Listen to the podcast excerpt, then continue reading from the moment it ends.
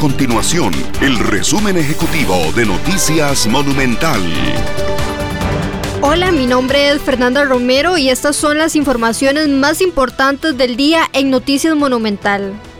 Los cuerpos policiales y de primera respuesta se preparan desde ahora para la Semana Santa y anuncian múltiples operativos para evitar accidentes y delitos en ese periodo. A partir de este sábado y hasta el domingo 4 de abril, funcionarios de Fuerza Pública, Cruz Roja, bomberos, Policía de Tránsito, guardacostas y otros participarán de acciones que abarcan controles en carretera y vigilancia en las zonas turísticas más visitadas del país.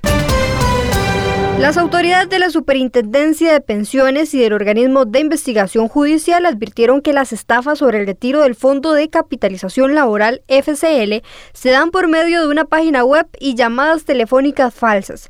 A partir del próximo primero de abril, más de 92 mil trabajadores podrán acceder a los recursos y según datos de la SUPEN, la cifra total para este quinquenio supera los 142 mil millones de colones.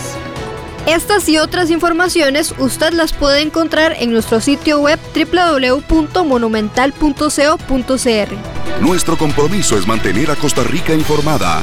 Esto fue el resumen ejecutivo de Noticias Monumental.